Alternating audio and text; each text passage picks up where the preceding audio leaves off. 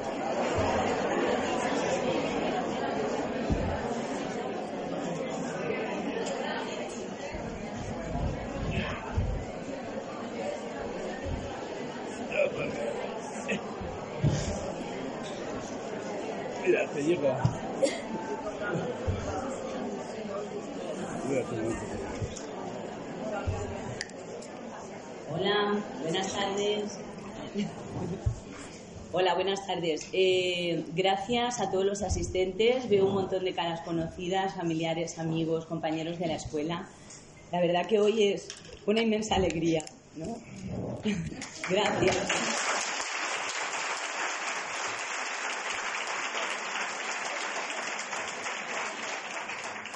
Gracias a la Asociación de Vecinos Monserratina, porque tanto el año pasado con la visita de Druba como este año con la visita de Madaba, la verdad es que nos lo han puesto muy fácil, ¿no? Habéis siempre colaborado y lo habéis puesto fácil para que esto sea posible. Gracias por vuestra labor y gracias a Madaba. Eh, hay muchos de los que estamos aquí, ya le conocemos, otros muchos no. Eh, Madaba mm, Manuel Paz lleva más de 40 años de su vida dedicado a la enseñanza, a la transmisión y a la difusión del mensaje del yoga. Él es eh, director y fundador de la Escuela de Yoga Sanatana Dharma, que está en Guipúzcoa, en el País Vasco. Y bueno, es un tesoro lo que tenemos allí. Entonces, gracias, Madama, por tu obra. Gracias por tu visita a Vila de Cans. Gracias.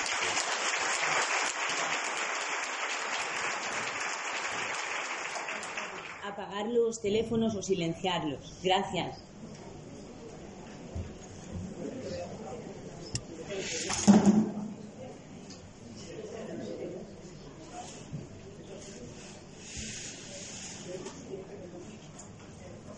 Muy bien, buenas tardes. ¿Se oye bien? ¿Se oye bien ahí atrás? Sí. ¿Eh? ¿Se oye muy poco?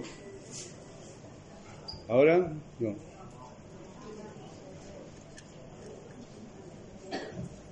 No se oye.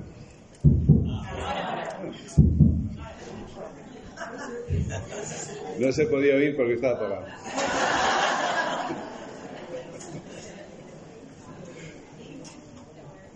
Así que, bien. Ahora bien, ¿no? Ya me parecía a mí que no se oía.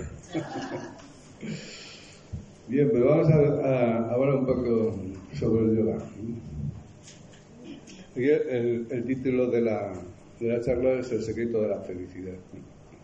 Bueno, no es buen, buen título ese, ¿verdad? ¿Y por qué hay que hablar de la felicidad? Bueno, muy sencillo, porque no somos felices, ¿verdad? Ni somos ni lo seremos. Y ya os voy a decir por qué. Hay que hacer muchas cosas para ser feliz. Bien. Mm, Nosotros somos miembros del Sudharma Mandalana. El Sudharma Mandalana es una organización de los maestros que tienen como misión dar el conocimiento del Sudharma. Sudharma o Sanatana Dharma, que es el nombre de nuestra escuela, es el Dharma supremo o el, Dharma eterno. Es decir, es la ley universal, es la que nos dirige a todos en este proceso en el que estamos eh, en el mundo. ¿no? Nosotros estamos aquí y estamos para algo. ¿no? Lo que que como no- nadie nos lo dice, pues uno a lo largo de la vida tiene que ir buscándose, pues eso, las razones para justificar lo que hace. ¿sí? Porque es que si no, no se podría levantar por la mañana. Es decir, nosotros le tenemos que dar un sentido a la vida, ¿no? Si no le damos sentido a la vida, ¿para qué? ¿Para vivimos? Pero claro, nadie nos dice cuál es el verdadero sentido de la vida porque no lo sabe. Pues por eso. Y entonces tenemos que ir encontrando sentidos así, inmediatos, más o menos inmediatos, para justificar lo que hacemos. ¿no?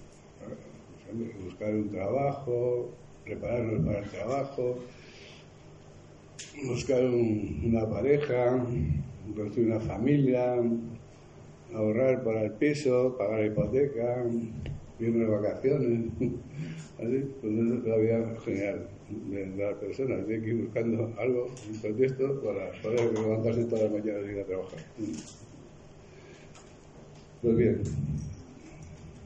pues nosotros no estamos aquí para nada de eso. Nosotros hemos venido aquí a aprender, a aprender. Y la vida es una escuela.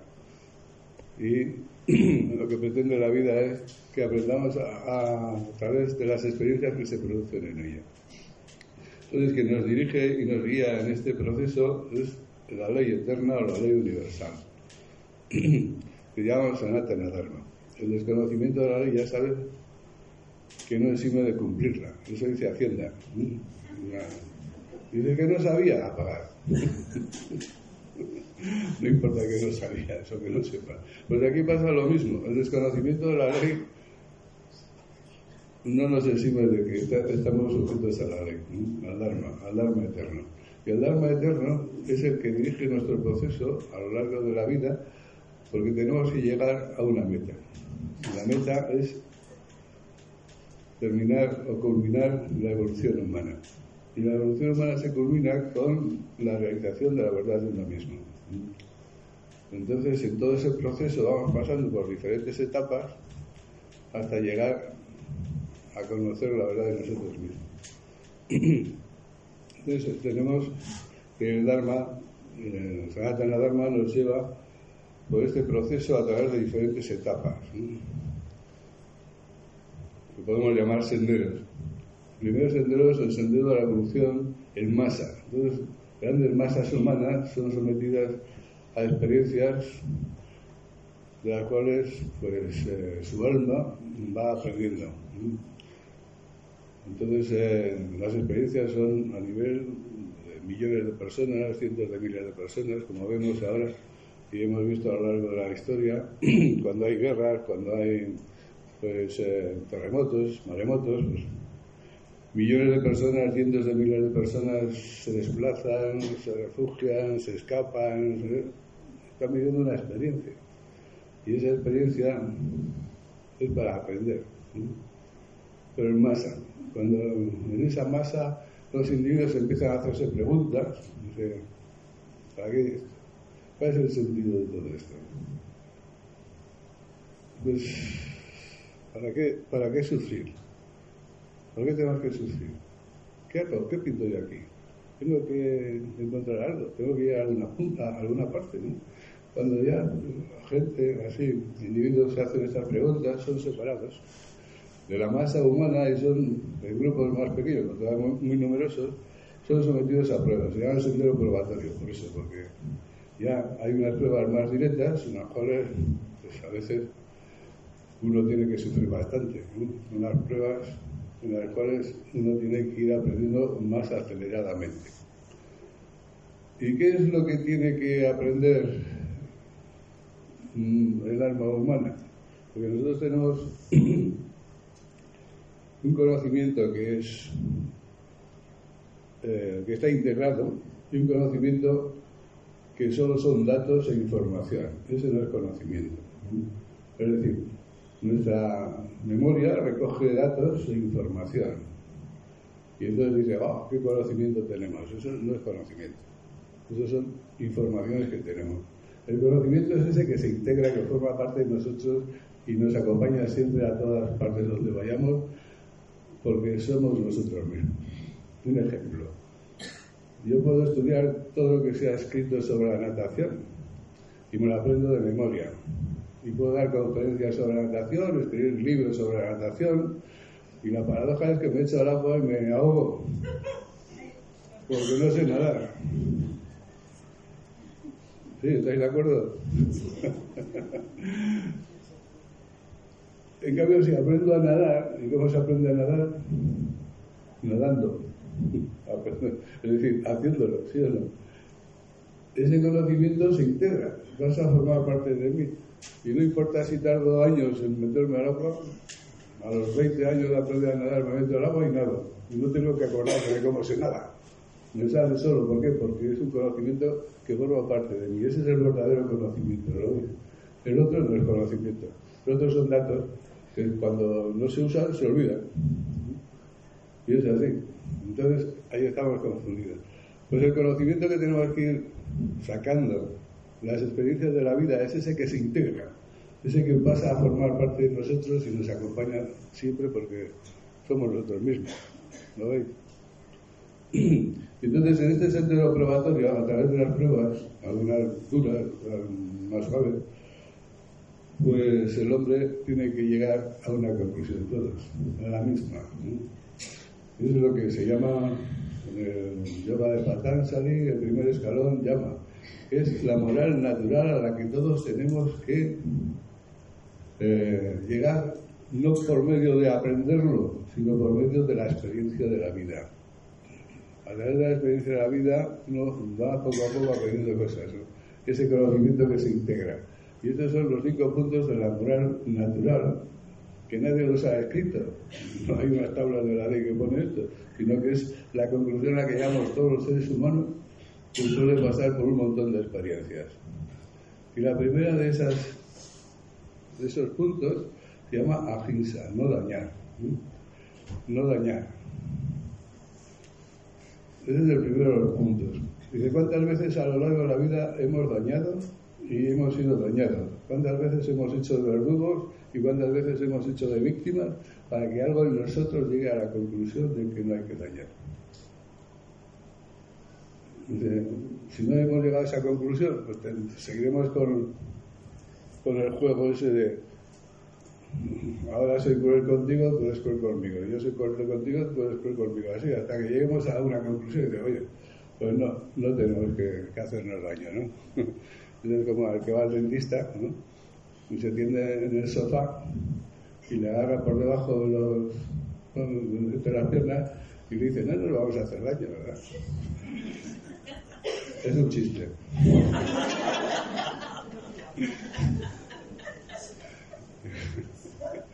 Pues en la vida pasa así también. Llega un momento en que podemos estar juntos, no vamos a hacer daño. Vamos a poder estar juntos sin hacernos daño.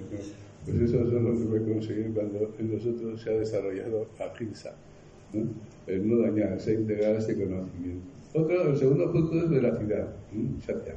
Veracidad. ¿Qué significa veracidad? Pues ser veraces. Pues ser veraces no significa no decir mentiras. Ser veraces significa no engañarse. Primero empieza por no engañarse uno a uno mismo. ¿no? Porque nosotros somos muy aficionados a engañarnos, ¿sabes? Cuando tenemos carencias, pues todo el mundo tiene carencias, de, carácter, lo primero que hacemos es construir un personaje que le faltan esas carencias, ¿no? Y entonces lo interpretamos y nos creemos que somos eso. Y entonces dice, ¿cómo vamos a crecer? ¿Cómo vamos a mejorar? Si, si, si estás viviendo una mentira. Por eso ya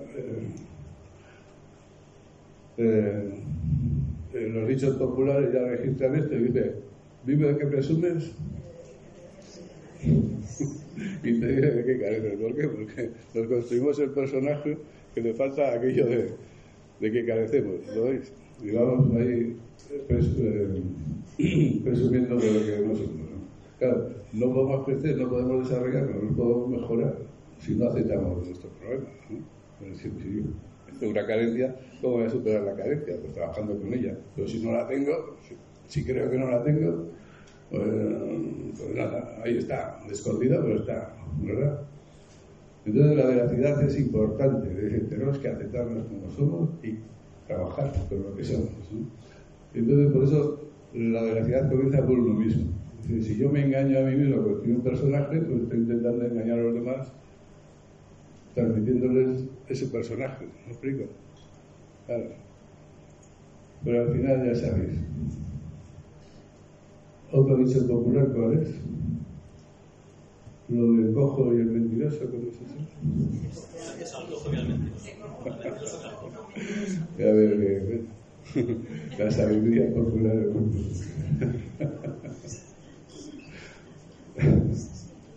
bueno, pues ese es el segundo punto de la ciudad. El tercero es no robar. ¿Cuántas veces hemos robado y cuántas veces nos han robado para llegar a la conclusión de que tenemos que vivir consiguiendo lo que necesitamos de una forma honrada.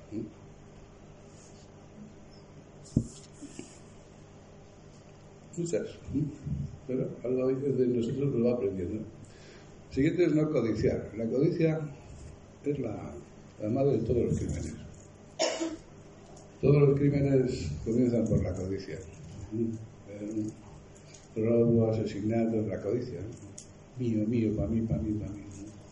Cuando eso ya se, desborda, nos lleva a cometer crímenes. Y por último, la continencia. La continencia significa, pues, mantenernos en un equilibrio en todo lo que hacemos. Ni trabajar demasiado, ni trabajar demasiado poco. Ni dormir demasiado, ni dormir demasiado poco. Ni comer demasiado, ni comer demasiado poco.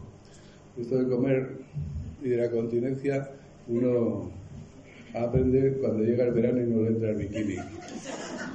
Entonces, vamos a contener. Pues es una de las experiencias de la vida que te lleva pues, a desarrollar la continencia.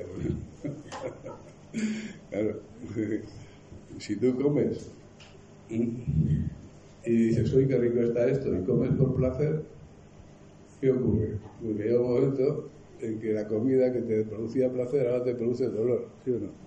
Porque te has empachado. y ahora que ahora te pones enfermo, empiezas a devolver, te sientes muy mal, ¿no? La vida nos enseña, dice, hasta aquí está bien, pero como te pase, pues, lo que era bueno, o sea, sabroso y te daba gusto, pues se convierte en dolor. Y así en todas las cosas. ¿eh? Eh, si duermes demasiado, pues terminas que te duele la cintura cuando te levantas. ¿no?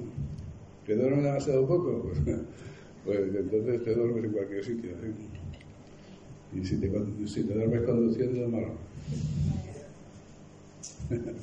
Así que hay que buscar siempre el equilibrio en todo. ¿no? Pues estos son los cinco puntos de la moral natural a la que llegamos todos como consecuencia de las experiencias de la vida. ¿Mm? No dañar, veracidad, no robar, eh, no codiciar y, continencia. Cuando se despierta esto en el, en el hombre, en la persona, el individuo está preparado para pasar a la siguiente, fase de, evolución. En el último se llama el sendero, el sendero del discipulado. El yoga se llama el sendero inferior del yoga. Y en este, en grupos pequeños, es cuando aparece el maestro y el maestro enseña desde los principios del yoga hasta llegar a la meditación. Porque el yoga es meditar. Y todas las demás técnicas del yoga, todas, de yoga, de no yoga, de lo que hagáis, es para construir la meditación. Porque meditar es difícil, pero es posible, lo podemos hacer todo. Pero para eso tenemos que construir esas condiciones. ¿Y cuáles son las condiciones para llegar a meditar? Pues primero, construir la paz, la paz en nosotros. Y segundo, construir el silencio. Entonces, en esta fase, el maestro, desde, desde los primeros pasos, te va enseñando a hacer esto, hasta que llega la meditación. Y cuando meditas, en la meditación percibes la verdad de ti mismo. Eso que en nosotros no cambia, no nace y no muere. Todo lo demás está constantemente cambiando. Y entonces comienza otra fase, que es la última, que se llama el sendero iniciático en el, ocultismo o el sendero superior del yoga, que va, ya es un trabajo se hace dentro de la meditación. Dentro de la meditación. Entonces, lo que la gente conoce del, yoga pues son, esas prácticas para construir las condiciones de, que nos va a permitir meditar. Y entonces, pues ahí tenemos que hacer un trabajo, hacernos dueños de nosotros mismos. Primero conocerla, ¿no? Tenemos que adquirir poder sobre nosotros mismos. Y el, el poder, ¿qué nos da el poder? El conocimiento. El conocimiento nos da el poder. la ignorancia, el desconocimiento nos deja impotentes. No somos capaces, vamos, de manejar ningún aparato si no tenemos el conocimiento de cómo se maneja. Tú te compras una lavadora y te lees el libro de instrucciones para saber para qué sirven todos esos botoncitos, ¿sí o no? que al final son los argots. pero funciona, ¿sí o no? sí, pero si no sabes no, no, conoces, no tienes el conocimiento de la máquina, no tienes el poder de manejarla. ¿Eh? Y te compras un, un, reloj de estos japoneses, de esos, que el libro de instrucciones es más grande que el reloj. Que tiene 4.500 funciones. Y que como te leas el libro de instrucciones, no lo pones en marcha. no informa. Yo quiero tengo un experto, ¿no? A mí se puede hacer una, una nueva carrera. Experto en relojes japoneses.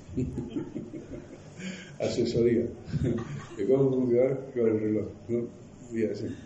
Es decir, si no tenemos libro de instrucciones, no tenemos, el conocimiento y por lo tanto no tenemos el poder sobre la máquina, sobre ese aspecto.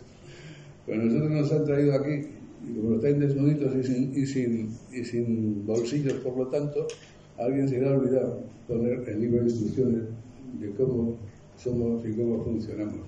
Y entonces nos pasamos toda la vida funcionando sin saber cómo funcionamos. dice, ¿por qué me pasa a mí esto? ¿Por qué siento yo esto? ¿Por qué? ¿Qué hago ahora? ¿No? Y nos vamos ahí. Y dice al médico, oiga, doctor, vengo a que me reconozca, te mira de arriba abajo, dice, pues no ha caído, ¿no? Claro. Nos dio un señor que no te ha visto en la vida para que te diga lo que te pasa. Y tú que estás contigo todo el día, no sabes lo que te pasa. Pero bueno, pues al final el señor ese nos dice lo que nos pasa, o por lo menos se aproxima. ¿Y qué tiene ese señor que, que nosotros no tengamos para poder hacer eso? ¿Qué tiene? Conocimiento, ¿sí o no? El conocimiento da poder, ¿lo veis? Y ese es el problema que tenemos nosotros, es que no nos conocemos, no, no, tenemos conocimiento sobre nosotros mismos. ¿no? Por eso el trabajo del yoga comienza con qué? Con conocernos. Tenemos que conocernos para tener poder sobre nosotros mismos. Nosotros tenemos un cuerpo físico y dice, ¿cómo funciona el cuerpo? Pues si no tenemos el conocimiento de cómo funciona, pues difícilmente vamos a tener el poder de manejarlo, ¿sí no? Lo manejamos pues, porque vemos a otros cómo lo hacen y decimos, lo invitamos y ya está, ¿no? Pues Pero no, no, no tenemos ese poder. ¿Y cómo lo mejoramos? ¿Y cómo hacemos que se mantenga en equilibrio? ¿Y cómo mantenemos, mantenemos la salud? ¿Y cómo todo eso? Claro, no, no tengo ni idea. Aunque ahora pues ya se van divulgando todas estas cosas, pero vamos, hasta ahora, ¿no? bueno, pues el yoga comienza por el conocimiento de uno mismo, que nos da el poder sobre nuestro cuerpo físico, nos da el poder sobre nuestras emociones, nos da el poder sobre nuestra mente y nuestros pensamientos. Y por lo tanto, cuando tenemos ese poder, podemos hacer que el cuerpo físico desaparezca la conciencia, que las emociones desaparezcan la conciencia, que la mente desaparezca. Y cuando desaparecen, ¿qué queda? Lo que está detrás, lo que somos realmente, lo que no cambia. Y eso es, en ese momento es cuando se produce la meditación. Entonces, ¿cómo hacemos esto? Pues esas son las técnicas de yoga. Las técnicas de yoga son herramientas. Las técnicas de yoga no son yoga, son las herramientas del yogi. Todo oficio tiene sus herramientas. Un carpintero tiene herramientas para hacer la carpintería, pero las herramientas no son la carpintería. Un mecánico tiene herramientas para ejercer su trabajo de mecánico, pero las herramientas no son la mecánica. Un cirujano tiene sus herramientas para hacer cirugía, ¿sí o no? Pero el bisturí, las pinzas y todo eso, los separadores, no, no, no son la cirugía, ¿sí o no? Pero las técnicas de yoga no son el yoga. Son las herramientas del yoga. Entonces hay que aprender a utilizar esas herramientas para conseguir lo que queremos conseguir con las herramientas. ¿Qué hace un mecánico con las herramientas cuando llamas el coche? Ahí al taller. Pues arreglar el, coche, no, el motor lo que haga falta. Pues ¿qué tenemos que hacer nosotros con las herramientas? Pues arreglarnos también, arreglarnos, ¿no? y de nervioso. Bueno, pues está nervioso. Eso quiere decir que está vivo, está bien, ¿no? Entonces, ¿qué tengo que hacer? Si quiero estar más tranquilo, pues cojo, abro la caja de herramientas del yogi y saco la herramienta que me va a permitir estar tranquilo, ¿sí o no? ¿Sí o no? Claro.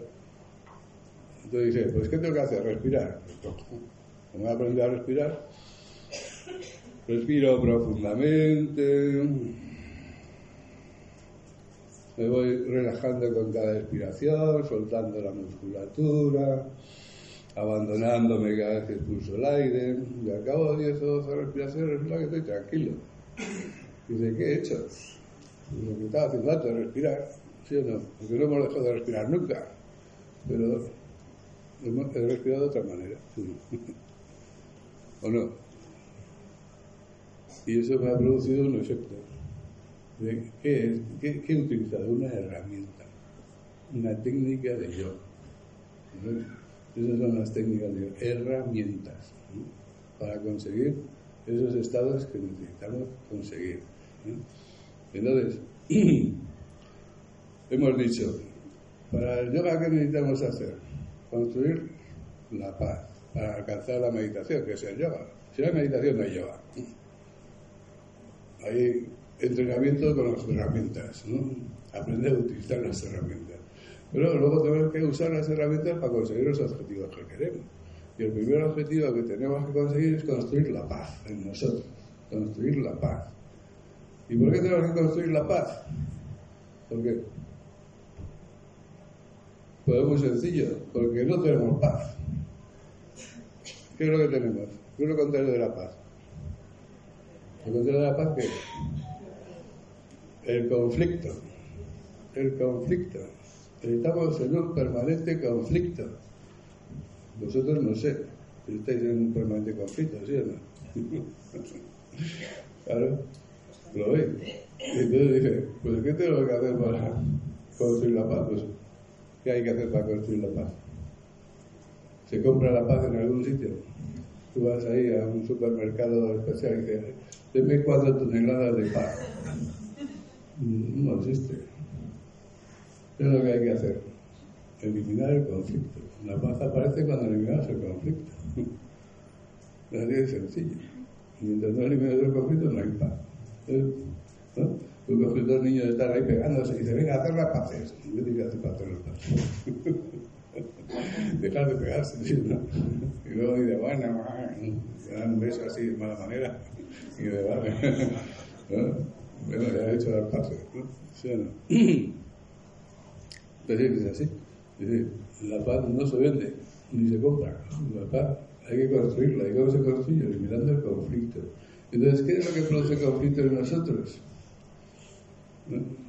Con las tensiones. Nosotros tenemos tensiones físicas que producen dolor. Tenemos tensiones emocionales que producen sufrimiento. A nivel físico, las tensiones producen dolor. a nivel emocional, esas tensiones son sufrimiento. El dolor se experimenta en el cuerpo físico y el sufrimiento en el cuerpo emocional, de emociones. Entonces, si en nuestro cuerpo físico hay tensión, hay dolor. Donde hay tensión hay dolor. Y donde hay dolor hay tensión. ¿Me explico? Eso es así. Si el dolor algo, hay tensión. Si relaja, desaparece el dolor. Importante. Entonces, aprender a relajarse es muy importante. Entonces, las técnicas del yoga, ¿cómo se empiezan? Primero, haciendo unos ejercicios físicos, aprendiendo a respirar y aprendiendo a relajarse. ¿Por qué? Pues porque eso nos va a permitir eliminar tensiones. Al eliminar las tensiones, perdón, ¿eh?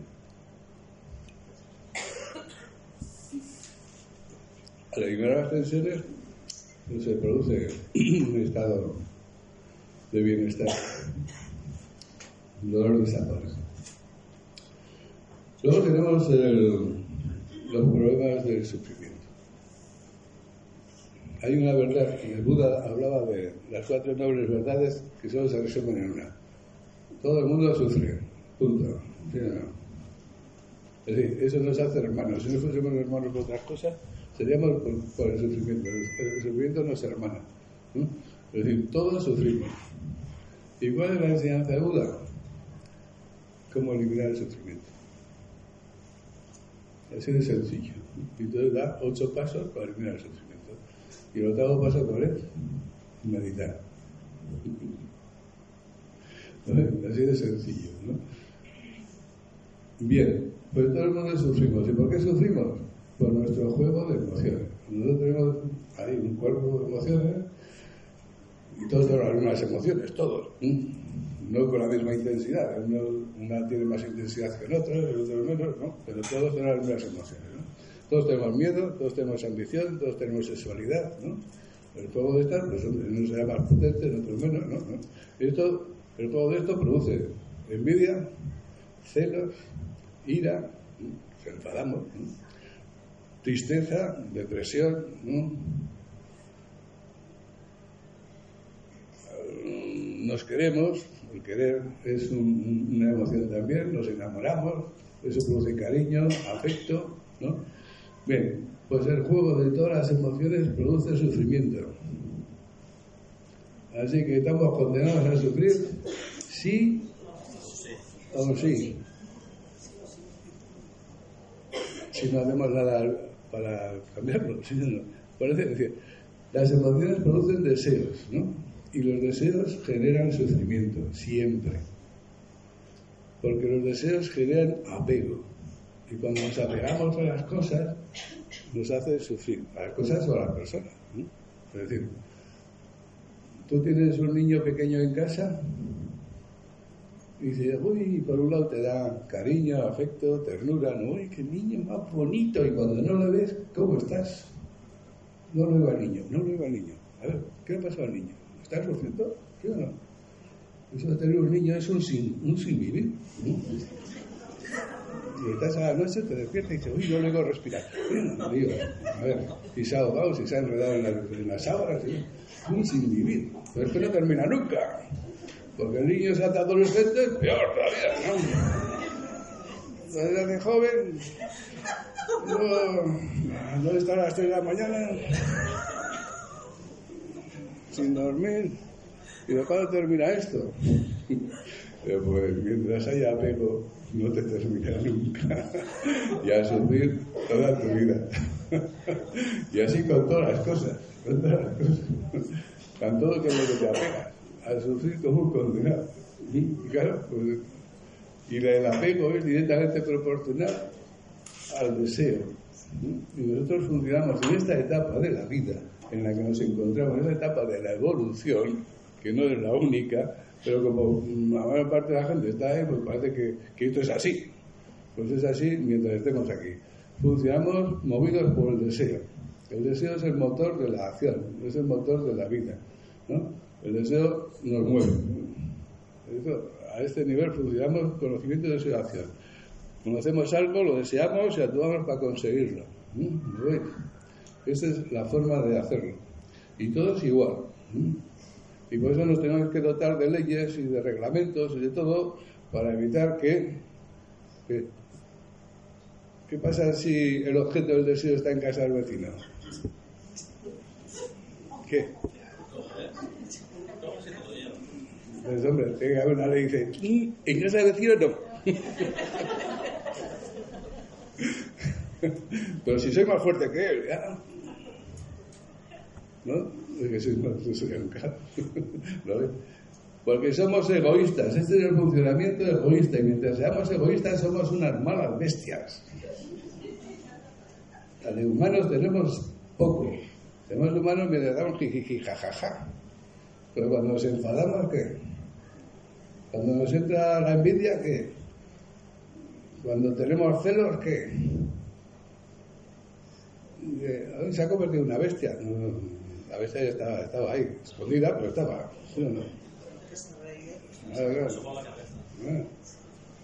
Pero claro, es que somos así. La buena noticia es que podemos cambiar. Y para eso está el yoga. Pero mientras no cambiemos, no somos gente de fiar. ¿eh? Tú imagínate, vas por la noche por aquí, por Viladecans, una calle vacía a las 12 de la noche, y de repente ves a 20 personas que vienen de frente así. ¿Tú cómo que te sientes? ¿Más tranquilo o menos tranquilo? Dice, 20 personas, uy, qué bien acompañado.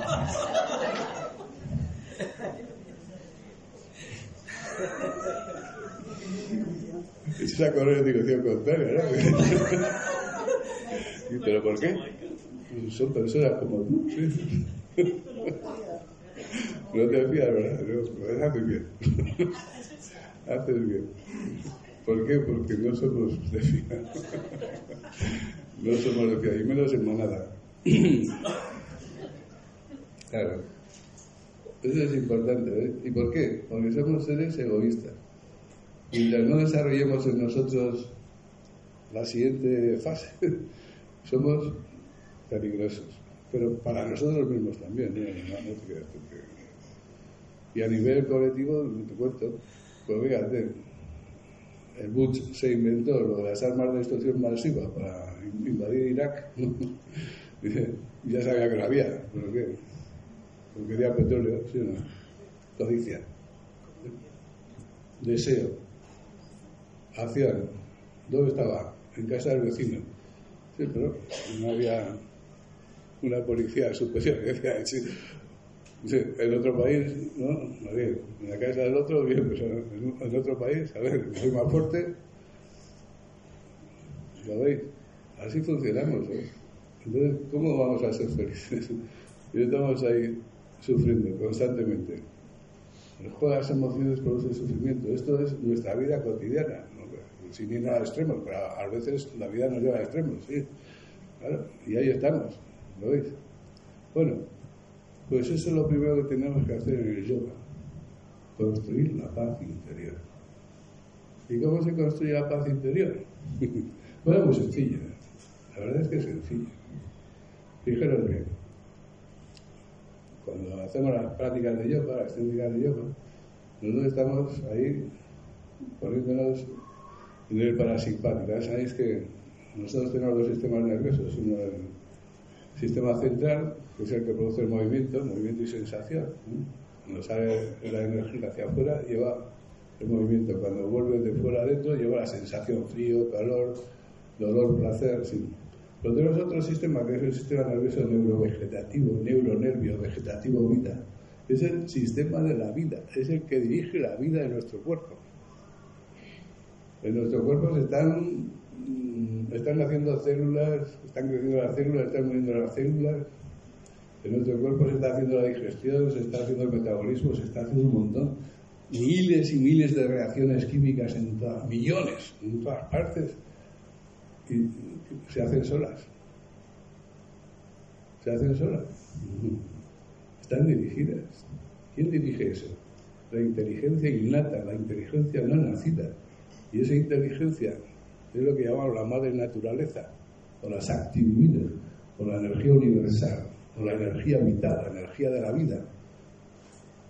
Esa es la inteligencia universal, la que dirige todos los procesos de la vida y está aquí actuando en cada uno de nosotros.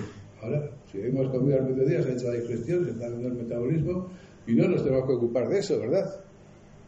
Pero hay algo en nosotros que sí se ocupa y está dirigiendo todos los procesos. Está haciendo, qué sustancia se tiene que segregar para hacer la digestión de los hidratos, para hacer la digestión de las proteínas, para hacer la digestión, ¿no? Hay algo ahí que se, se encarga de eso. ¿Sí o no? es la inteligencia.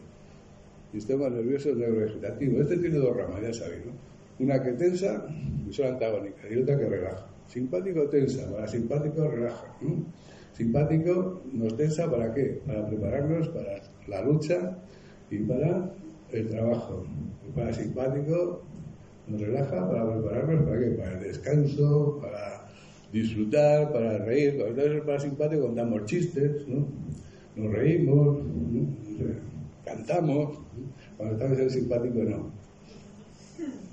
Se nos contrae el estómago, apretamos las mandíbulas, se nos salen los ojos hacia afuera, respiras con la parte alta, respiras poco más y rápido. Uf, qué miedo. Al ponerse más simpática, pues te ríes, se extiende el diafragma, la respiración es profunda, es eh, lenta, está muy bien, está contento. Pues las prácticas de yoga, ¿dónde lo tienen que poner? ¿El simpático o el parasimpático? ¿Dónde? Parasimpático, ¿no? Pues eso es lo, de la relajación, ¿no? Lo pones el parasimpático. Y cuando estamos en el parasimpático, ¿qué ocurre? que nos sentimos bien, se produce un estado de bienestar interno, ¿sí o no? Bueno, si profundizamos ahí, en ese estado, no nos quedamos ahí en el bienestar, vamos a profundizar y seguimos insistiendo. aquí, en el hipotálamo se segregan unas sustancias que llaman endorfinas y encefalinas, ahí, lo ¿Qué es lo que hacen las encefalinas? Es una sustancia natural. No, tenemos que comprar a ninguna esquina, ¿no? Una sustancia natural que se segrega ahí en determinadas condiciones, que la podemos construir nosotros. ¿Sabéis lo que hacen las endorfinas? Inhiben el dolor y las emociones. Inhibir el dolor, ¿qué significa? Que las sensaciones físicas desaparecen, no sientes el cuerpo físico. Inhibir las emociones, ¿qué significa? Desaparecen. En ese momento, llegar para movernos en el mundo, necesitamos emociones, porque no sabemos movernos de otra manera y no, no hemos despertado todavía el amor que tenemos que despertar para sustituir el egoísmo. Que ya vendrá. Pero por lo menos, ¿no? en el momento en que tengamos que hacer las prácticas de yoga, en ese momento las emociones son un obstáculo. Por lo tanto, tienen que desaparecer. ¿Cómo las hacemos desaparecer? Segregando endorfinas. Y cuando segregamos endorfinas y desaparecen las emociones, ¿qué desaparece con las emociones? ¿Muerto el perro? Pues desaparecen las emociones, desaparece el conflicto. ¿Sí o no? El conflicto que nos genera el miedo, que nos genera la ambición, que nos genera la envidia, que nos genera todo el juego de las emociones. ¿Sí o no? Si, vosotros observáis ahora, ¿y qué es lo que te hace sufrir este momento? Y verás que detrás hay una emoción, siempre hay una emoción, o dos o tres, que están en conflicto unas con otras, además, encima, ¿no? Bien, eliminas eso, ¿qué queda? No hay conflicto, ¿qué queda? Lo hemos dicho antes. Para construir la paz, ¿qué hay que hacer? Eliminar el conflicto, ¿sí o no? Eliminados el conflicto, ¿qué queda? Te quedas en paz. Pero es más. Es más.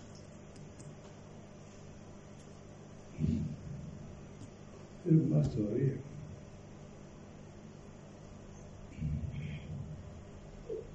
Si eliminas el sufrimiento, que generan las emociones, que hemos dicho antes, emociones, deseo, apego, apego al sufrimiento, no hay emociones, no hay apego, no hay sufrimiento. ¿Qué queda? Si eliminabas el, sufrimiento, ¿qué queda? La felicidad es lo contrario del sufrimiento. La felicidad es lo contrario del sufrimiento. En ese momento, entonces estás haciendo otras prácticas, estás en paz y eres feliz. Otra cosa es cuando salgas de ahí, que vuelva otra vez todo lo que está dormido a aparecer, ¿sí o no? Pero bueno, hasta aquí hemos llegado, ¿no? bueno, en este momento, estamos en paz, somos felices. ¿Cuál es el aroma que se desprende de un estado de paz y felicidad? La bondad. La bondad. Si estamos en paz y somos felices, somos buenos. Somos incapaces de hacer daño. Para hacer daño, ¿qué tenemos que hacer? Enfadarnos. ¿No? Si no te enfadas, no haces daño. Dice Pepe, dile algo al niño. Dice, niño, algo. Hombre, nada, que la viña. A ver, me tengo que enfadar. ¿Qué vuelvo a reír al niño si, estoy tranquilo y relajado? ¿No? ¿No? Claro, te que enfadar. Lo pasa con una mosca. Si tocas la mosca, viene la mosca y da la mosquita. Mosquita, quita. Mosquita, quita. Hasta que te enfadas con la mosca y luego coges lo que sea, la zapatilla y ¡ay! detrás de la mosca. No, a muerte. ¿Por qué? Porque estás enfadado con la mosca. Y mientras no estás enfadado, ¿no? ¿Verdad? ¿Habéis visto los indios en las películas de vaqueros? Que pasaban toda la noche y luego atacaban. ¿Sí o no? ¿Y de qué hacían? ¿Pasárselo bien? No, enfadarse, ¿eh? Enfadarse, ¿eh? Toda la noche enfadarte para poder atacar a la mañana. Es que si no estás enfadado, ¿no? No puedes hacer daño. ¿No? Y estás en paz, no puedes hacer, no puedes. Por eso es la bondad, ¿no? Por eso en sánscrito la palabra paz se llama Santi, Shanti. El que tiene paz tiene Santi. El que tiene Santi es un santo. Una persona santa es una persona de paz. Dice, ¿qué es lo que irradiamos? Lo que tenemos. ¿Qué es lo que compartimos? Lo que tenemos. Lo que no tenemos no podemos compartir, no podemos irradiar. ¿Qué es lo que compartes con los demás? Lo que está en ti. Si estás en conflicto, ¿qué es lo que compartes? Por muy buena educación que tengas y muchas sonrisas que pongas.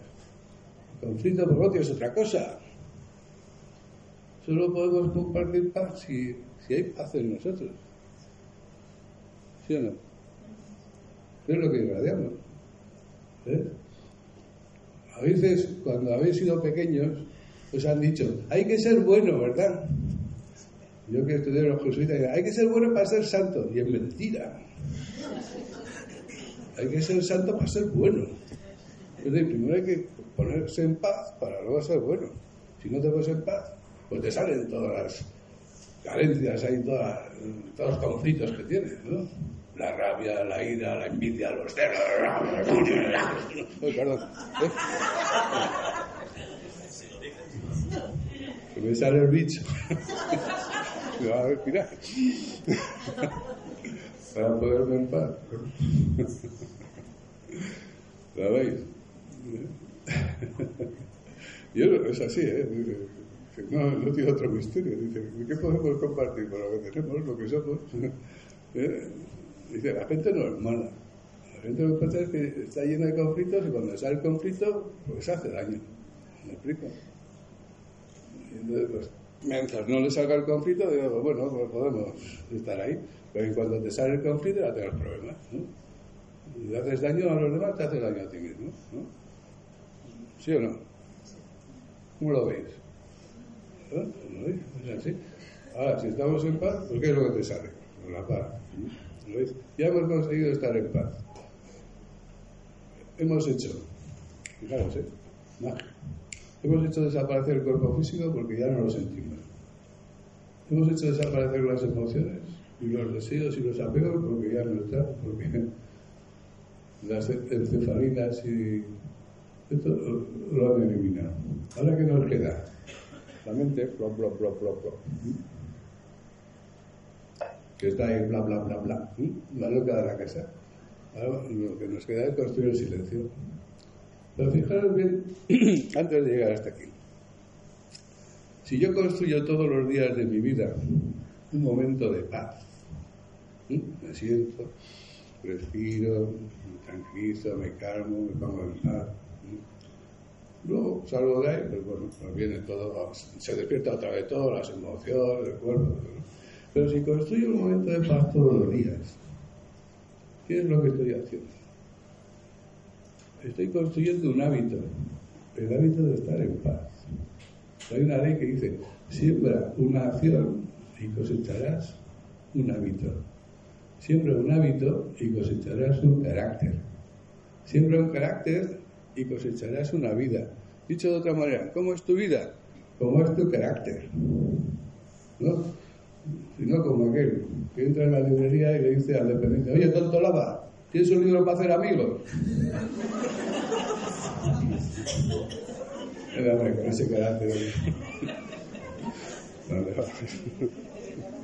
Dice que no tengo ningún amigo.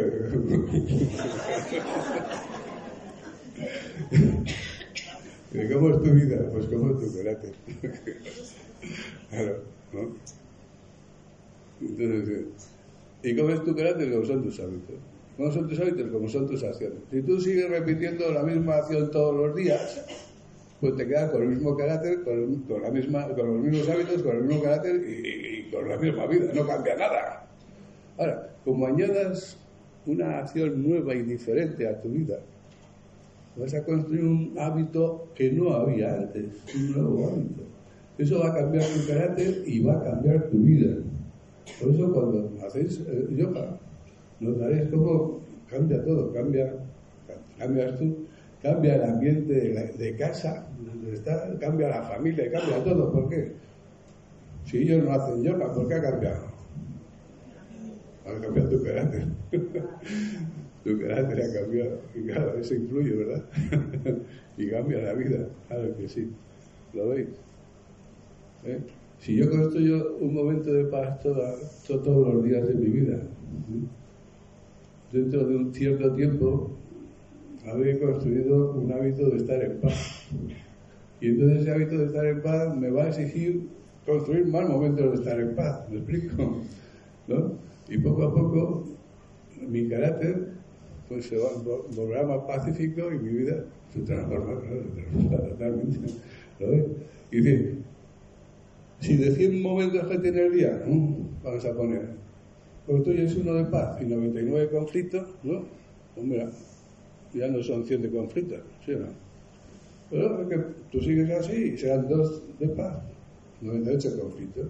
Llega un momento de 50 de conflictos, 50 de paz. Y alguno que está por ahí tocando otra raíz dice, pues no se nota que hacer yoga, porque voy a cantar que tiene. Y dice, me has cogido en el 50% de conflictos.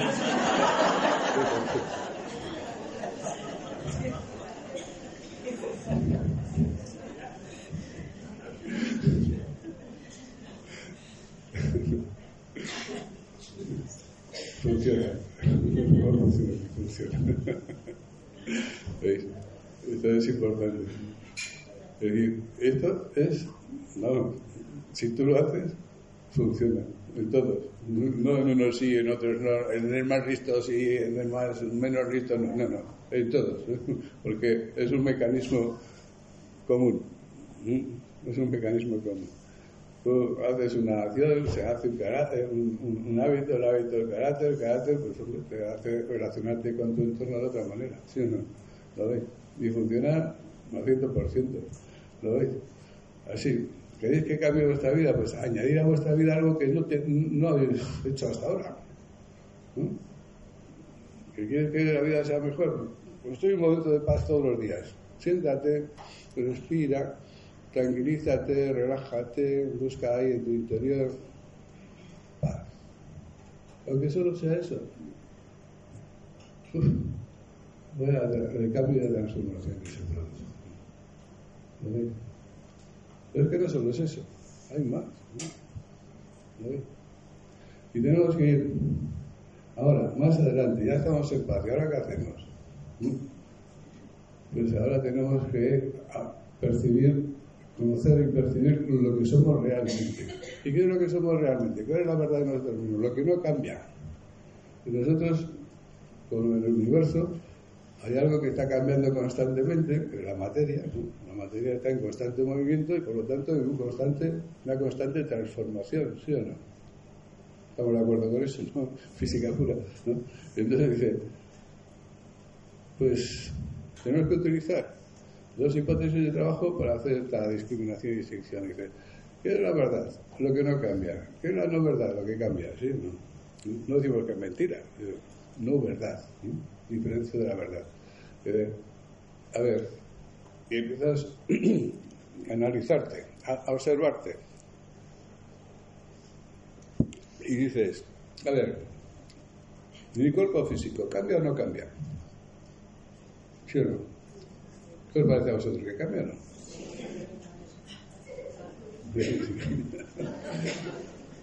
A ver, las emociones, ¿qué cosa más? Las emociones, ¿las emociones cambian o no? Bien, cambian. Pues Neti, Neti, Neti, Neti dice, esto no es, esto no es la verdad.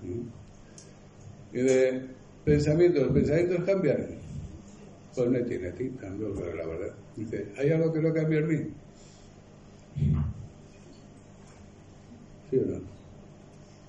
Dice, tú, tú no cambias, tú siempre eres el mismo. Tu cuerpo cambia, tus emociones cambian, tus pensamientos cambian, pero tú sigues siendo el mismo. Con una emoción o con otra emoción, con un pensamiento o con otro pensamiento, con un cuerpo o con otro cuerpo. Yo cojo el álbum de fotos familiar y dice, mira, aquí con tres años, aquí con 14, aquí con 18, aquí con 20, aquí con 25, dice, y todo el mundo dice, mira, yo con 3 años, yo con 14, yo con 25, dice, el cuerpo físico ha cambiado un montón, ¿sí o no? Si hubiesen sacado la foto de las emociones y los pensamientos, era también diferente. Pero ¿por qué tú, sin saber nada de esto, dices, yo con 3 años, yo, estás haciendo una afirmación. que tú estabas ahí, el mismo que estás aquí ahora, no otro. Te estás reconociendo, yo con tres años, yo con 14, yo con 18, yo con 20, yo, yo, no otro.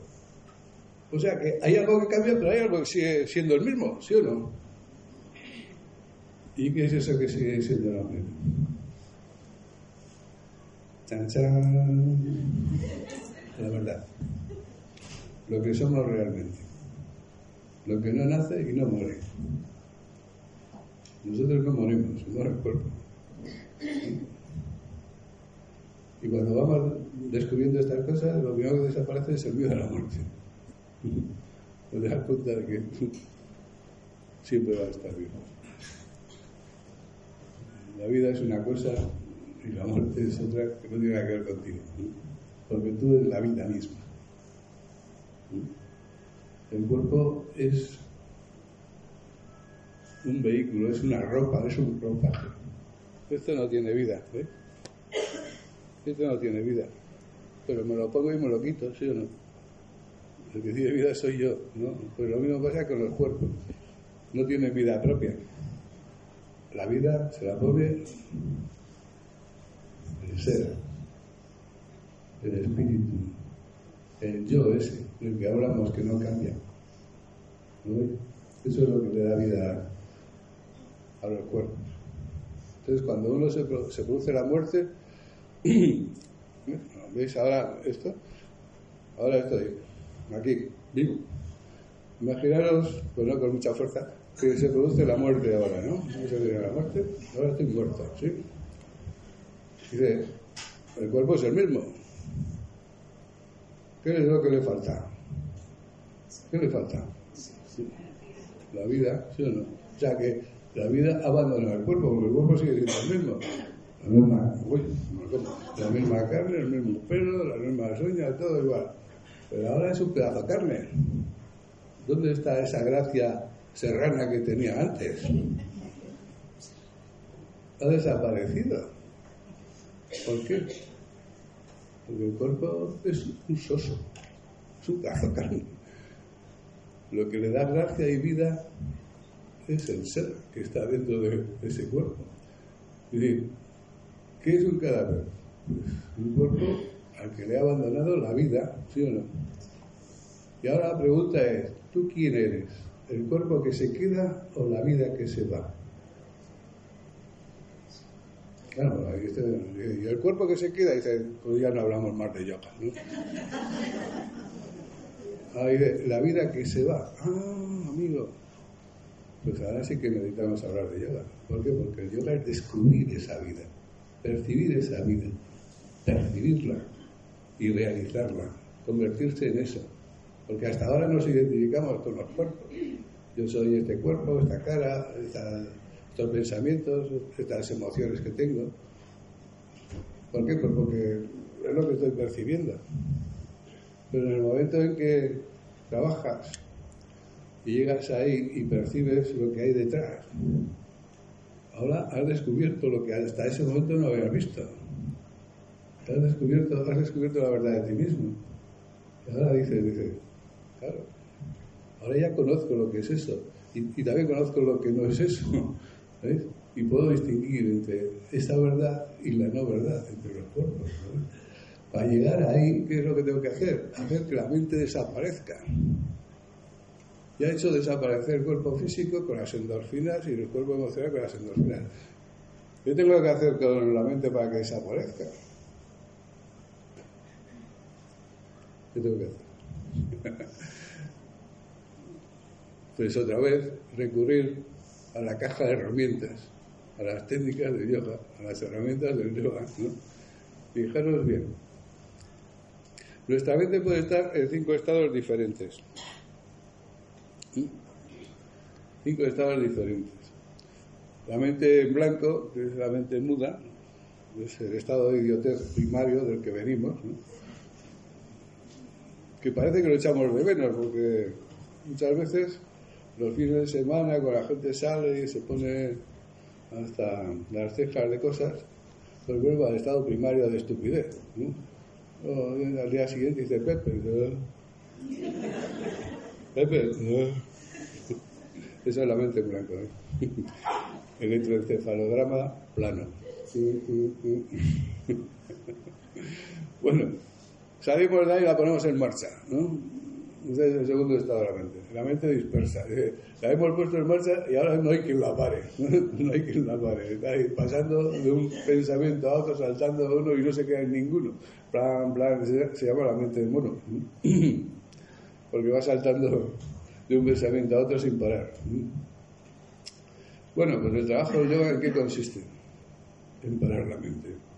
Ahora tenemos que hacer, pasar al tercer estado. El tercer estado es ¿Cuál? Recoger la mente, hacer que la mente dispersa se recoja, para que solo quede un pensamiento. Y entonces vamos recogiendo la mente. Cada vez que observamos que la mente se dispersa, que se va, la traemos. Hemos elegido un pensamiento para mantener y la traemos. Que se va, la volvemos a traer. Que se va, la volvemos a traer. Esta es una técnica que se llama Avyasa Yoga. Avyasa Yoga. Observar la mente y mantenerla centrada. Pues, dice, ¿cuántas horas al día practica yoga un yogi? Por las 24. Todo el momento. ¿Y por qué? Porque practicar yoga no es hacer asanas, no es hacer respiraciones, porque la respiración tenemos que hacer todo el día y, toda la noche, ¿no? Practicar yoga es ser consciente, ser consciente de las emociones, ser consciente de los pensamientos, dirigir todo eso observar, no dejar que la mente se escape, mantenerla, mantenerla en su sitio. Había esa yoga, había esa yoga hay que hacerlo siempre. Entonces estás trabajando y dices, pues bueno, pues voy a, pensar en lo que estoy haciendo. Y cada vez que pienses en Maripili, porque te has enamorado, pues la traes, ¿no? Cada vez que pienses en qué vas a poner para comer, la traes, ¿no? Cada vez que pienses en otra, la traes. Estás haciendo yoga. Aviasa yoga se llama. ¿No ves? Dice, pues no se nota, porque no pones posturas raras. Para trabajar con la mente no hay que poner posturas raras. Solo hay que estar consciente del pensamiento. ¿Lo ves? Y eso es el yoga más poderoso que el otro, que el de las posturas. ¿Mm? ¿Lo veis? Y entonces, había esa yoga voy recogiendo la mente para que solo quede un pensamiento. Cuando solo queda un pensamiento, eso se llama concentración. Y cuando se mantiene la mente concentrada un cierto tiempo, Vivekananda, un maestro de yoga que fue el primero que trajo el Raya Yoga a Occidente, decía que 12 segundos, 12 segundos de concentración de la mente hace que la mente desaparezca, hace que no está. Se llama estado de niruda. Es decir, la mente desaparece. Y entonces si la mente desaparece, es lo que queda. Eso que está siempre. Que además es conciencia. Es la conciencia, conciencia pura. Eso que llamamos el ser, el yo verdadero o la verdad, es conciencia pura. ¿Veis? Ahora estáis aquí y os estáis dando cuenta de que estáis aquí. ¿Os dais cuenta? Dice, eh, menos tú. ¿Eh? Dice, no. ¿Os estáis dando cuenta, no?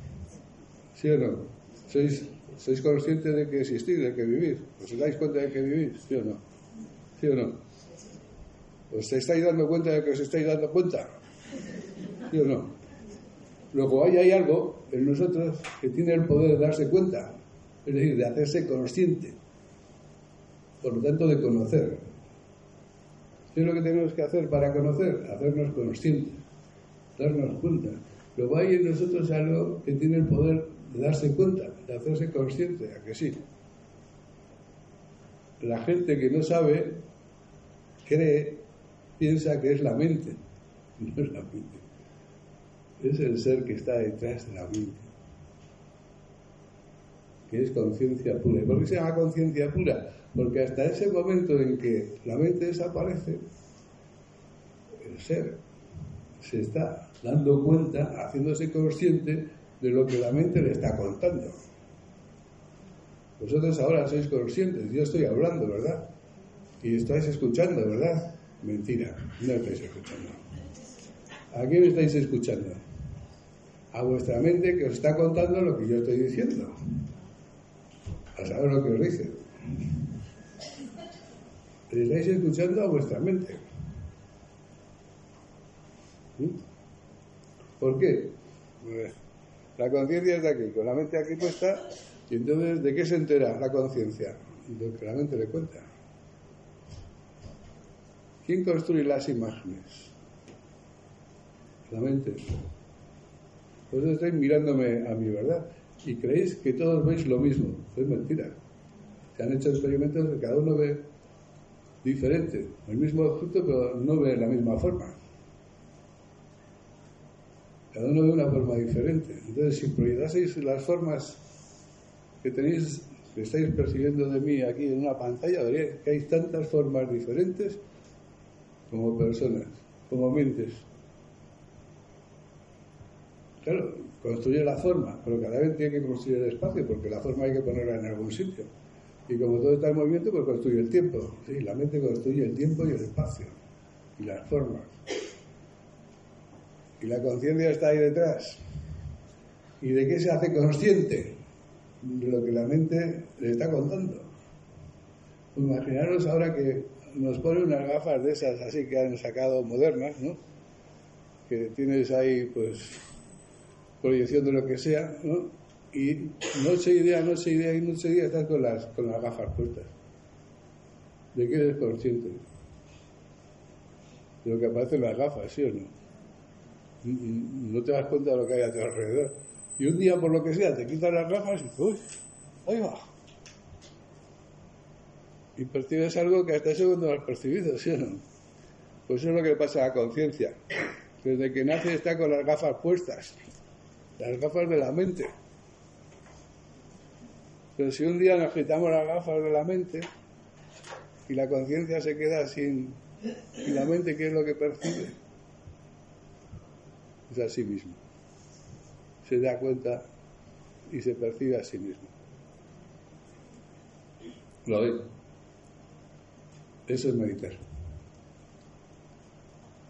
Y hemos percibido lo que somos realmente. Y ahora podemos discriminar y distinguir de lo que no somos. somos eso y lo otro está ahí, pero no somos, lo utilizamos. Utilizamos el cuerpo físico para actuar. El cuerpo de emociones para desear, que es el motor de la acción. El cuerpo de la mente para conocer. ¿no Con estos tres cuerpos nos movemos en el triple sansara, que se dice el triple proceso del mundo, que se da en tres mundos diferentes el mundo físico, emocional y mental. Ahora estamos nosotros moviéndonos en tres mundos, aunque no nos demos cuenta. Porque tenemos una presencia física, tenemos unas emociones, tenemos unos pensamientos. Las emociones y los pensamientos en el plano físico. Las emociones del plano astral y los pensamientos del plano mental. Estamos viviendo en tres mundos diferentes. Pero es que hay más mundos más allá de estos tres mundos. ¿Y cómo percibimos esos mundos? Pues a través de la meditación. ¿Qué es lo que ocurre cuando uno va acercándose hacia eso que llamamos la verdad? Que nos vamos transformando. Nosotros hay otro cuerpo que se llama el cuerpo causal, que se llama lo que popularmente se conoce como el alma, que no es el ser.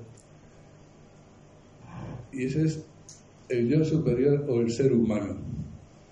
Ese funciona desde el amor y con el amor. El yo inferior, el de la persona, personalidad.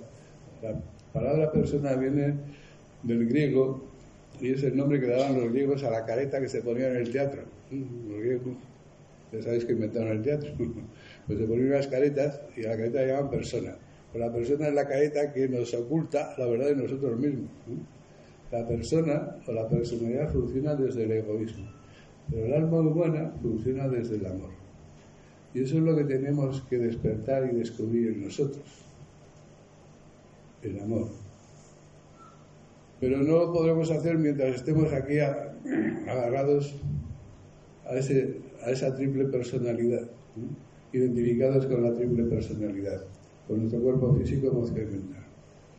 Tenemos que hacer un, trabajo, como os he dicho antes, añadir algo para que vayamos cambiando y transformándonos.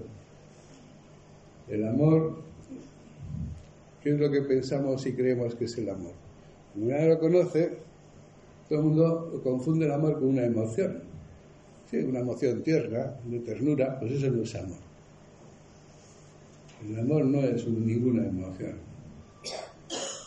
El amor es comprensión, es comprender. ¿Qué es comprender? Comprender es abarcar. Es decir,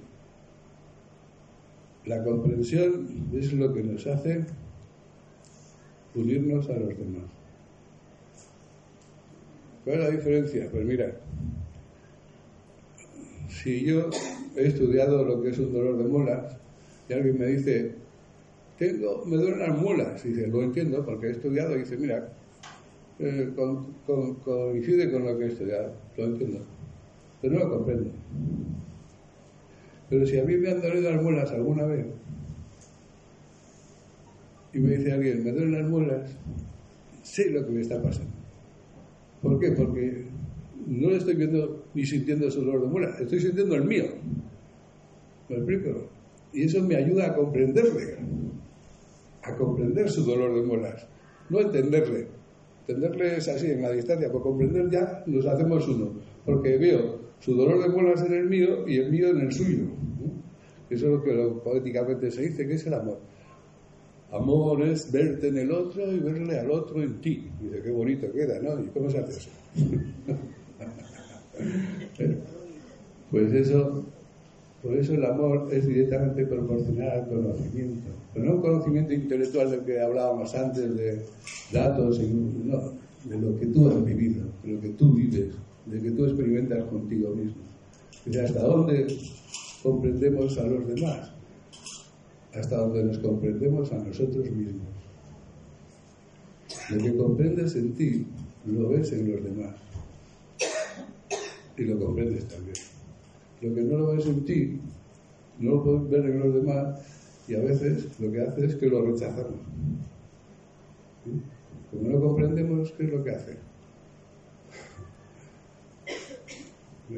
el amor es comprensión. Pero la comprensión nos produce aceptación. ¿eh? Cuando comprendemos a alguien, lo aceptamos. Y cuando aceptamos a alguien, lo toleramos. Y cuando comprendemos, aceptamos y toleramos, colaboramos y ayudamos. Eso se llama compasión. La compasión es el amor convertido en obra.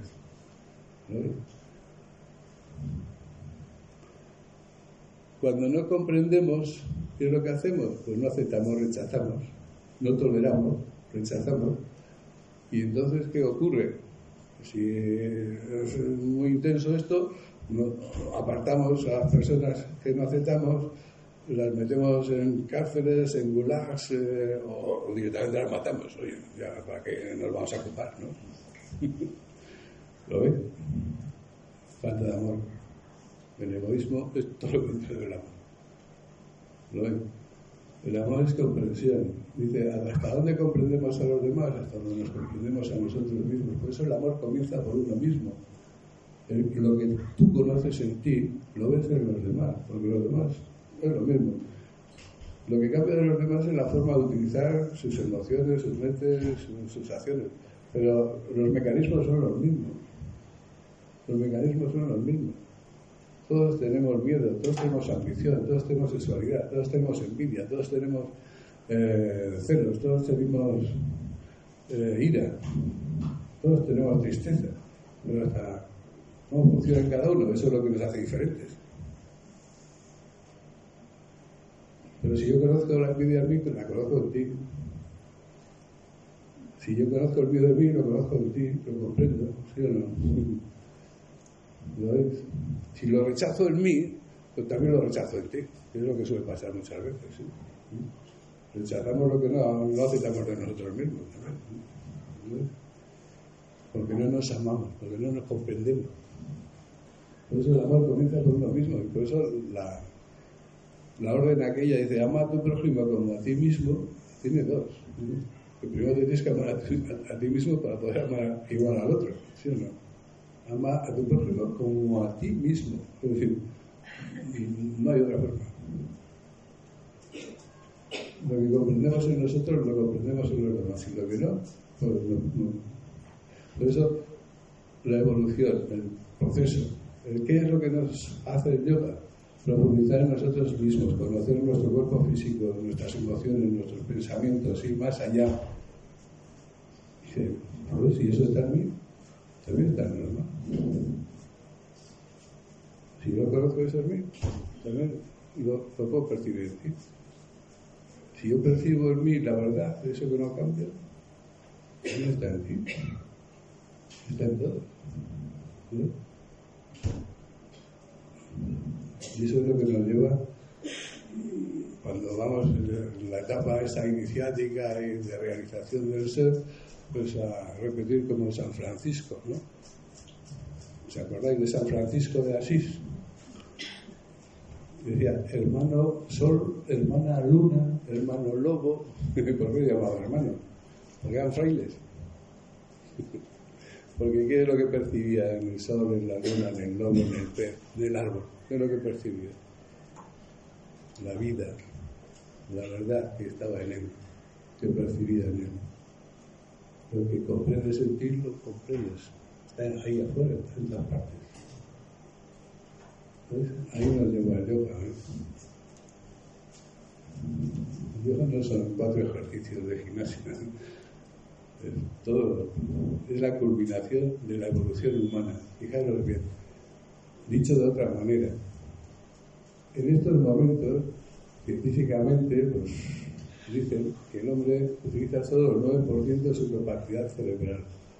Habrá alguien que utilice el 30% y otro que utilice el 2%, ¿no? La media el 9%. ¿Qué es el yoga? El yoga es el procedimiento para activar el 100% de nuestra capacidad cerebral para despertar toda esa zona dormida en nuestro cerebro. El 80% de nuestro cerebro, de las neuronas de nuestro cerebro, no funcionan, están en stand-by. ¿Pero por qué no funcionan? Porque no son necesarias. Para la vida que hacemos, no son necesarias. Nos basta con las que tenemos. Pero claro, si vamos profundizando y vamos teniendo que descubrir algo, algo que no alcanzamos con este funcionamiento, pues se tendrán que ir despertando otras, otras zonas, otros aspectos, otras neuronas.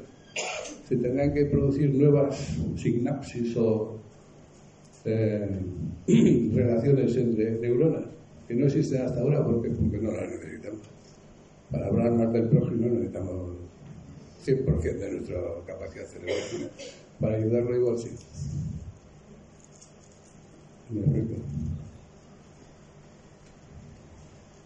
Ese es el proceso. Entonces, las prácticas de yoga lo que hacen, y el proceso, todo ese proceso de la meditación, y está, ya demostrado científicamente, pues, si queremos que la ciencia corrobore esto, que modifica el ADN de las personas. Hasta el ADN se modifica con la meditación. Claro, porque se tiene que despertar aspectos en nosotros que hasta ahora están dormidos y se tiene que despertar el alma. Y tenemos que funcionar como almas, es decir, como seres humanos, y dejar de funcionar como, como bichos. En estos momentos en la humanidad existe mucha gente que ha despertado su alma y funciona desde el amor. Fijaros cuántas ONGs y organizaciones existen que no han existido nunca en la historia como ahora y sacrifican su bienestar incluso hasta su vida muchas veces por ayudar a los demás.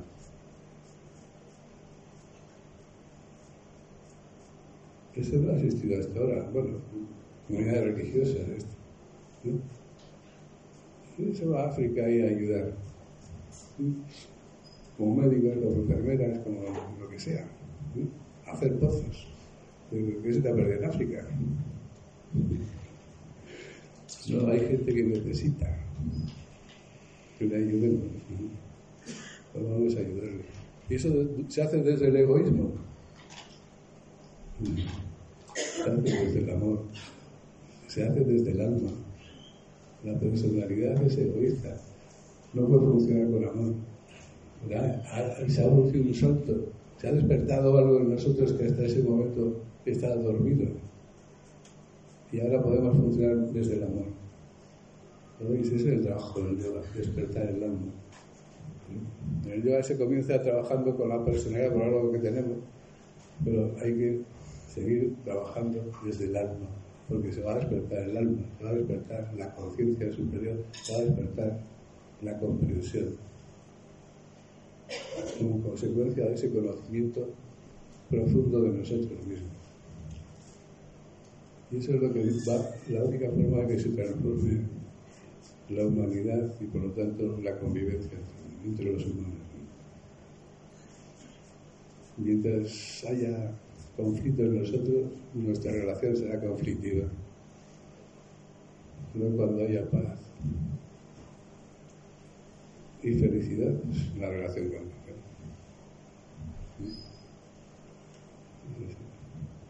No tiene otro misterio. Pero la buena noticia es que podemos cambiar, podemos hacer que todo esto se convierta en una realidad en nosotros.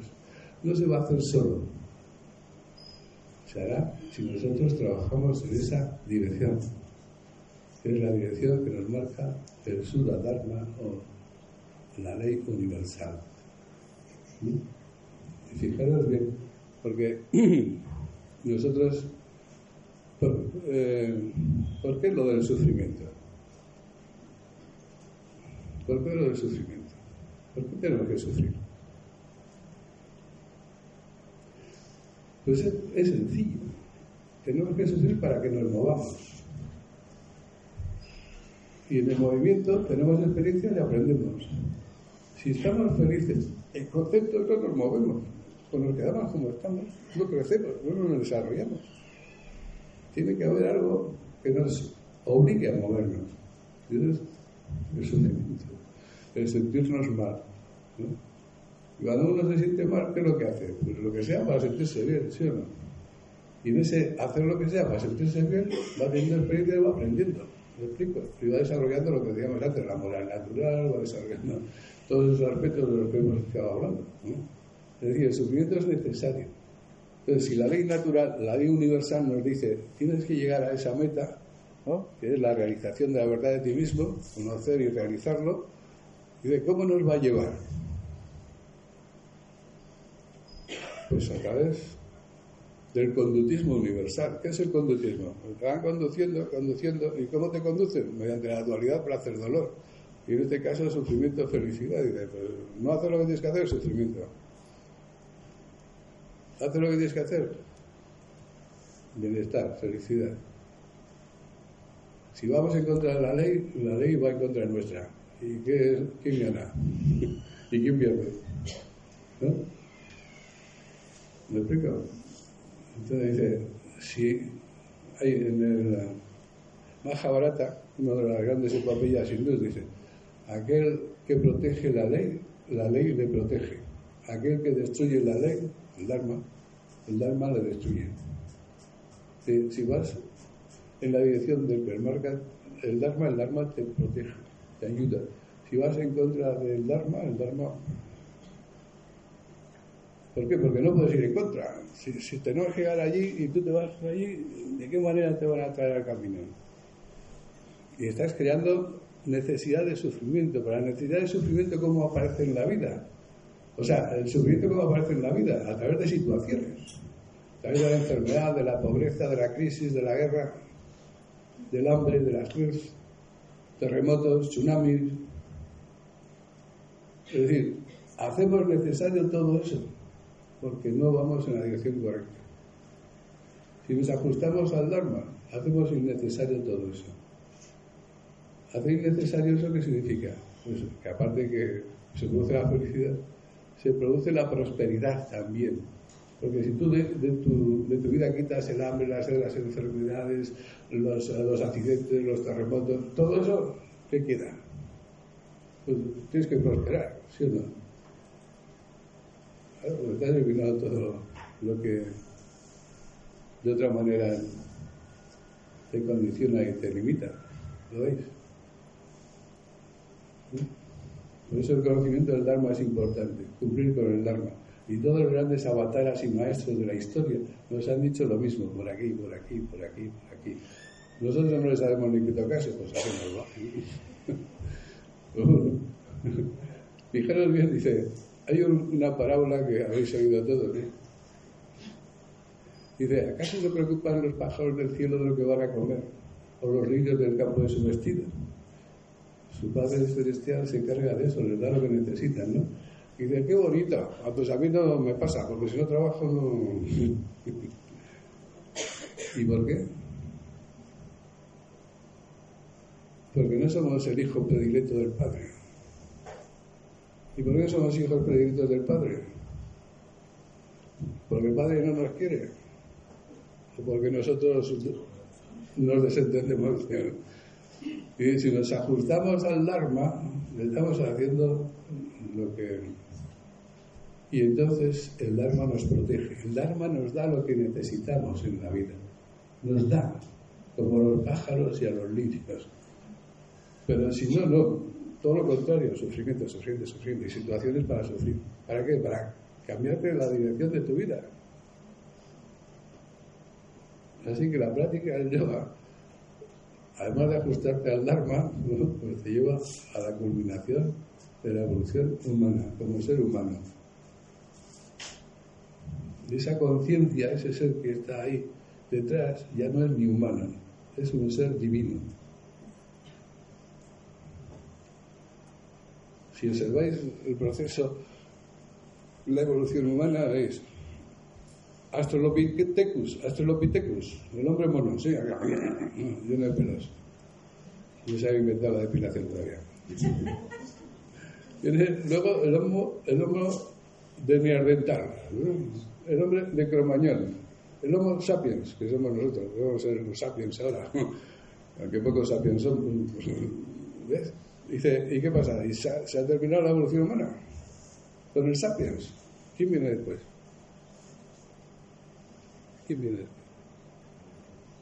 El Homo Deus, el, hombre divino.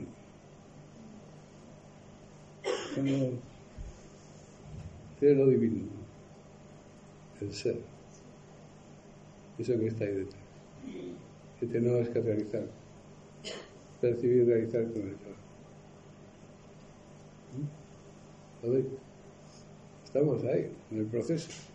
No ha, no ha terminado esto. Estamos en el proceso de, de, la creación. El hombre está sin terminar. Está, diríamos que en su, en su, en su principio. Si observamos la metamorfosis de la mariposa, ¿os acordáis de la mariposa? Antes de ser mariposa es gusano, asqueroso, con pelo, se lo come todo, ¿sí o no? Y dice, uy, hay un bicho, ¿no? Y luego, cuando se come de mariposa, uy, mira qué bonita la mariposa, ¿no? Pues el bicho, la mariposa estaba dentro del bicho, ¿o no? un día, la mariposa, el, bicho se convierte en capullo, ¿sí o no? Y del la mariposa.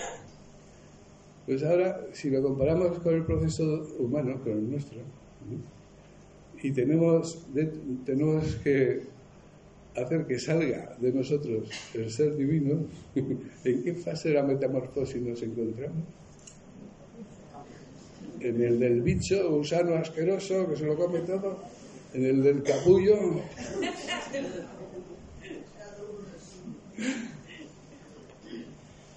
de la mariposa. Dice, no es de extrañar, por lo tanto, el comportamiento humano, como lo vemos, si estamos todavía en la etapa del bicho. ¿Me explico? Pero eso podemos remediarlo con la práctica del yoga, porque aceleramos todo el proceso. La parte de la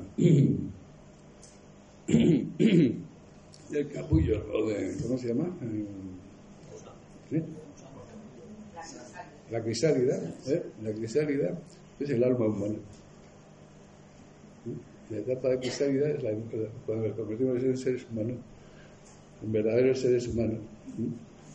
y funcionamos desde el amor, desde la parte anterior a que se despierte y despliegue sus alas el ser divino que está encerrado ahí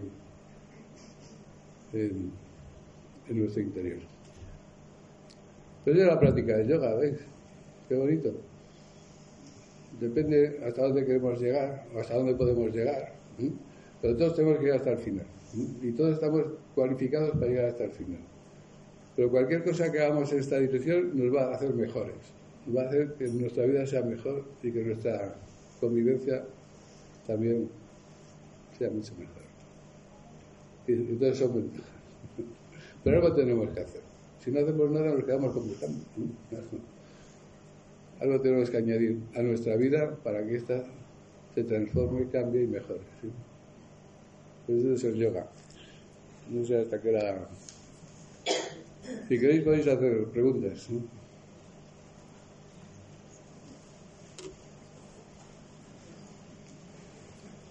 Si tenéis alguna pregunta,